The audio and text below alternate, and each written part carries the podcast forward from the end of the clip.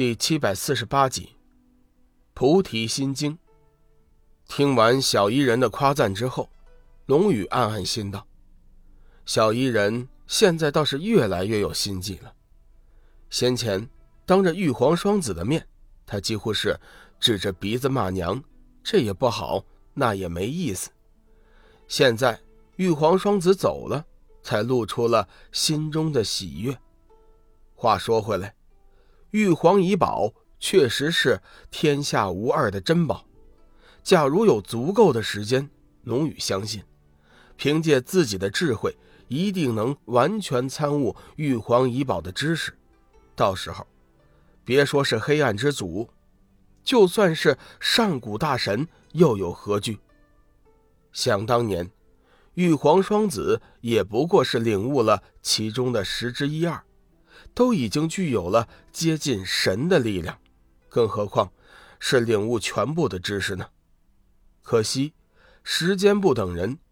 龙宇粗略的估计了一下，自己要想完全领悟玉皇遗宝所有的知识，并且熟练掌握，最少也得百年时间。百年时间对于修真来说，原本算不了什么。但是黑暗之主却只留了十年的时间给龙宇。即便就这十年的时间，龙宇也是有很多的事情要去做，根本就没有时间专门去闭关参悟。清晨，初升的太阳如同是羞涩的姑娘，半遮半掩的悬挂在东方的天际，放出了万道金黄色的霞光。阳光温柔的洒在点苍山上。霞光闪烁，整座山峰都被一层淡淡的金光所笼罩，为这座巍峨的大山平添了几分亮色。树影斑驳间，无数道细小绚丽的金黄色光线穿过层层叠叠的树叶，照在了龙宇的身上。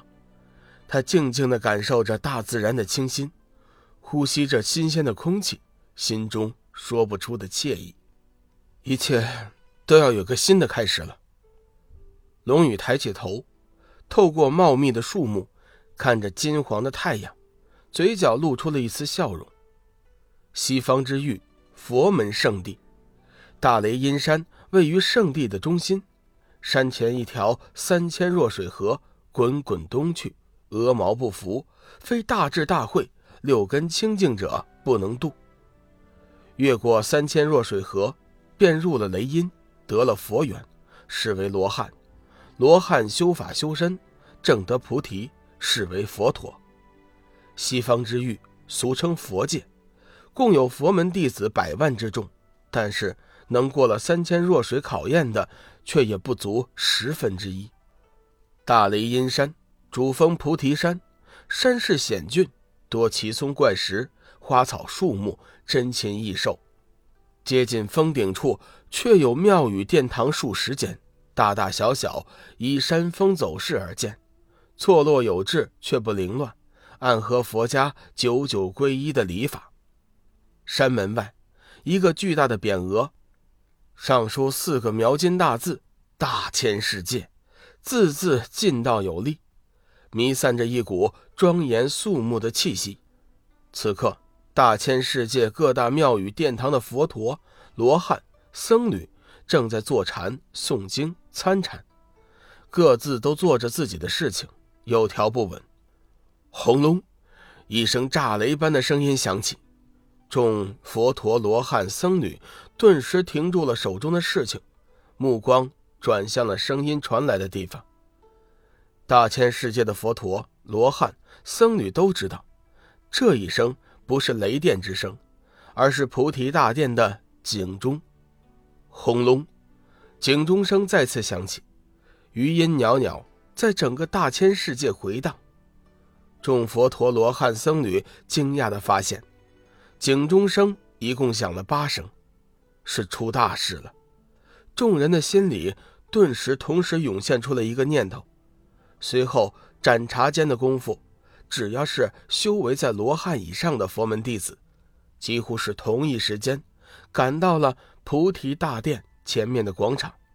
广场上，一群辈分极高的佛陀早就到达了，为首的便是一位白眉僧人。只见他双手合十，宝相庄严，双眼微闭，口中不停的诵经。他身后的佛陀各自也都是半闭双眸，静静的站立在他的身后。白眉僧人身披大红袈裟，面色红润，一双眸子犹如一滩秋水，深邃不见底。一尺长的白须无风自动，全身弥散着一股莫大的威严。直到所有的佛陀罗汉到齐之后，白眉僧人才睁开眼睛，宣了一声佛号，道：“今日召集大家前来，实在是我大千世界出了两件大事。”众佛陀罗汉微微惊讶，心中纷纷猜测大千世界。到底出了什么大事儿？在他们的记忆中，像今天这么大的场面，似乎已经有五百年不曾有过了。白眉僧人扫了一眼广场上聚集的数十万弟子，沉声道：“各位，上古佛主的预言成真了。”此话一出，饶是各位都是心智坚定的高人，也不由得发出一声惊呼。上古佛主的预言居然成真了，如此说来，七界众生果然要面临一场生死存亡的大劫呢。各位，这第二件大事，说到这里，白眉僧人叹息一声道：“大劫将至，我大千世界却又出了叛徒，竟然和黑暗种族勾结在了一起。”暗中偷走了我大千世界的菩提心经，此话一出，顿时再次引起了轩然大波。菩提心经可以说是大千世界的镇山之宝，也是大千世界佛主修炼的秘籍。原本此物是由大千世界的佛主保管的，盖因上一届佛主在三百年前离奇失踪。未能指定下一届的候选人，所以三百年来，大千世界的佛主一位一直悬空。菩提心经也就由大千世界的长老会看管，供奉在菩提大殿，却不想被贼子偷走。此事实在是重大。此时早有两个执法佛陀将一个胖佛陀带上大殿，面向广场跪下。